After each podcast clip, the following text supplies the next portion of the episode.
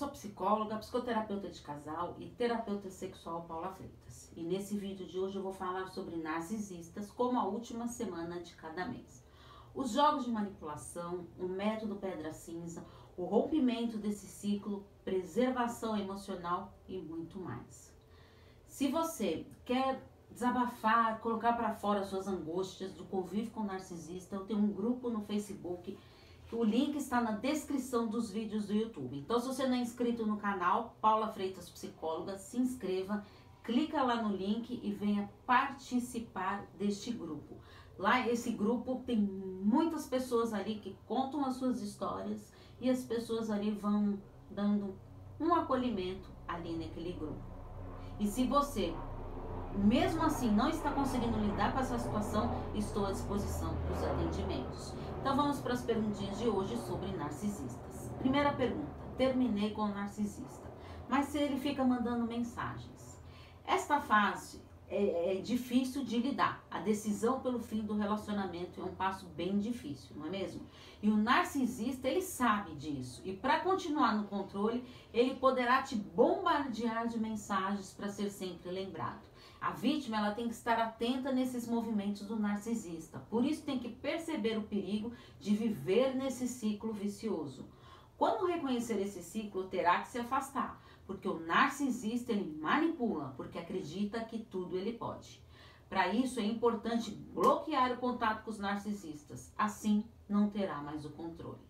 Segunda pergunta: como saber se o narcisista é manipulador? O narcisista tem como principal característica a manipulação. Muitas vezes ele faz de uma maneira sutil, através da atenção que dará para a vítima, para que assim fique inteiramente à sua disposição. Os narcisistas são invejosos, vingativos, mentirosos e, por ser tão manipulador, fará você ver o mundo na perspectiva dele Assim, você vai mudando o seu comportamento sem se dar conta que está se anulando. Terceira pergunta: Como faço para ter o mínimo contato possível com o narcisista, já que mora em casa?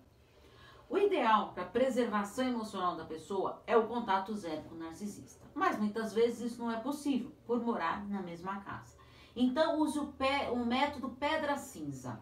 Agir como uma pedra mesmo, de uma maneira fria, hum, parece ser meio monótona, sem graça, mas faça de tudo para reverter essa situação o quanto antes, pois estar no convívio com o narcisista é bem difícil. Quarta pergunta: queria entender por que não percebi os sinais narcisistas desde o início? O narcisista ele é muito envolvente e cativante, por isso ele faz muitas pessoas caírem na cilada emocional e se envolver de uma maneira de total entrega dentro dessa relação. A vítima passa a acreditar que achou o príncipe encantado, a pessoa ideal, e ela cria, ele cria um cenário ali atrativo para que você fale de tudo de si. Então, para sensibilizar, ele poderá se vitimizar demais, falar mal dos outros, contar várias mentiras envolventes. Assim, trará a vítima para mais perto de si. Quinta pergunta: como se proteger, se blindar através da terapia quando você mora junto? A terapia ela será fundamental nesse processo de proteção, pois já sabe que esta relação narcísica te faz muito mal. Agora será necessário você se fortalecer, investir muito na sua autoestima, nutrir o seu amor próprio. Mas é claro que isso não muda da noite para o dia. Se fortaleça na terapia para que assim consiga se planejar, reestruturar-se e seguir a sua vida em frente. Bom, eu estou à disposição para os atendimentos das pessoas que convivem com narcisistas, que estão passando dificuldades, além de mães narcisistas, familiares narcisistas.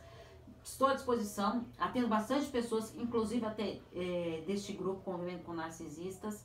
E se você quer tem alguma dúvida, que queira mais saber sobre narcisistas, manda para mim a sua dúvida que eu tenho um grande prazer de responder aqui para você.